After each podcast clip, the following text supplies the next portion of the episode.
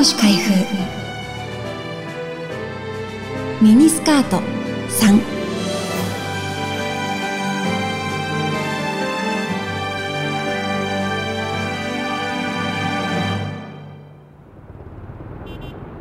ツイッキーが来日した昭和42年。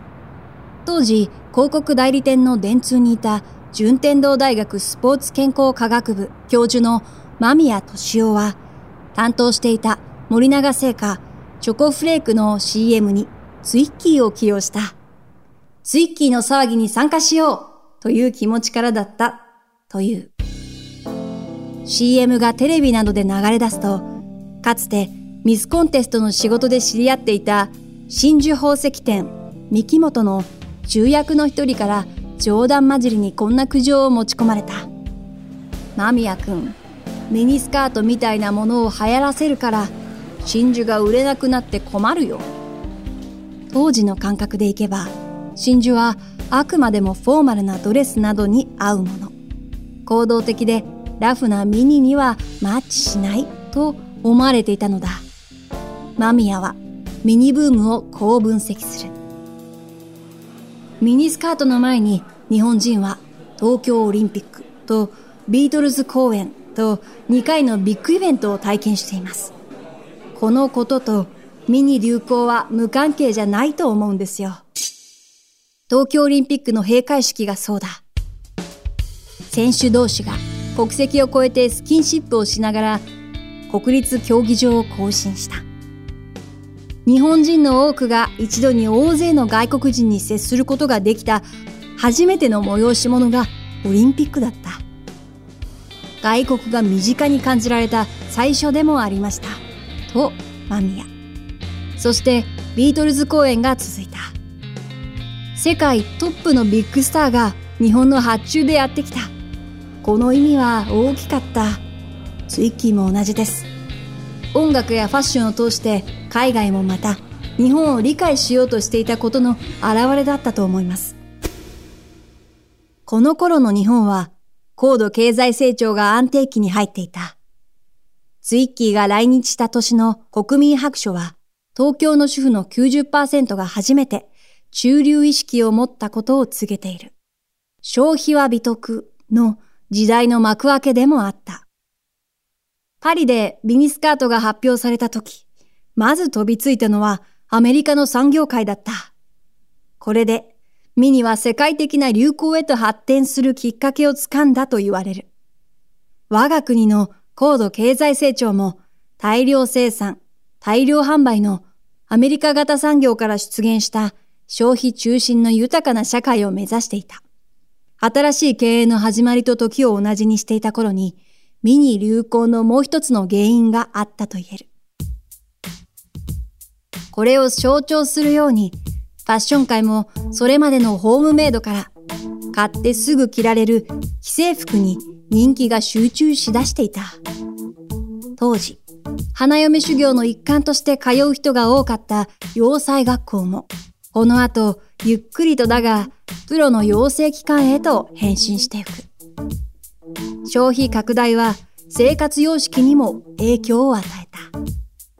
昭和41年頃からカー、クーラー、カラーテレビの 3C 時代が訪れる。週休2日制が動き出し、レジャーブームに人々の関心が集まっていた。日本でのミニブームの仕掛け人である元東レ広報宣伝部長の遠入昇が言う。当時のファッションマーケティングでは車が増え、余暇が増えるとどんな衣服の市場拡大が可能かということが頭から離れなかった。ミニは各条件のちょうど接点にあった新しいファッションでした。この確信がなかったらミニを導入するのは大きな冒険だったかもしれない。ミニはスカート丈に合わせた短い丈の衣服市場を拡大させ、服装の洋風化でネグリジェやパジャマ、またスポーツ、レジャー、カジュアルウェアなどの売れ行きを押し上げた。ミニの流行が大きなファッションの循環を喚起したのだ。さらに、こうした一連の流れを一般の人々に見える形にしたのはマスメディアだった。ミニ大流行の年。白黒テレビの普及率は日本の全世帯の96%。一家に約1台の時代へと突入する。週刊誌が月刊誌の発行部数を超え、ラジオの24時間放送が始まった。女性自身はミニ上陸の半年も前からツイッキーを表紙のモデルに起用して流行の先取りに成功した。ミニはこれらの媒体に乗って日本の津々浦々まで運ばれた。和製ツイッキーと言われた歌手の山本リンダは、結果的には果たせなかったが、憧れの人、ツイッキーとの対談を計画した。ミニばかりでなく、ブロンド、ショートカット、そばかす顔のツイッキーは、たちまち若い女性の心を捉えていった。写真家の秋山翔太郎は、東京、麻布のスタジオで、ツイッキーのコマーシャル用スチール写真の撮影をした。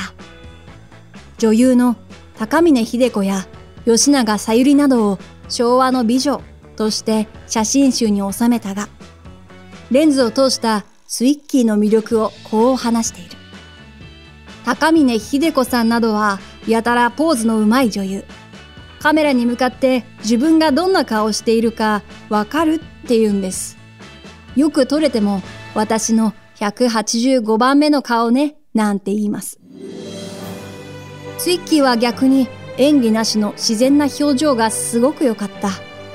撮られていない時の印象はあまり残っていませんが、スターというよりも身近なアイドル。現在のタレント像に代表されるような女性部に対する意識構造の変化もまた、ツイッキーと彼女が持ち込んできたミニの副産物だった。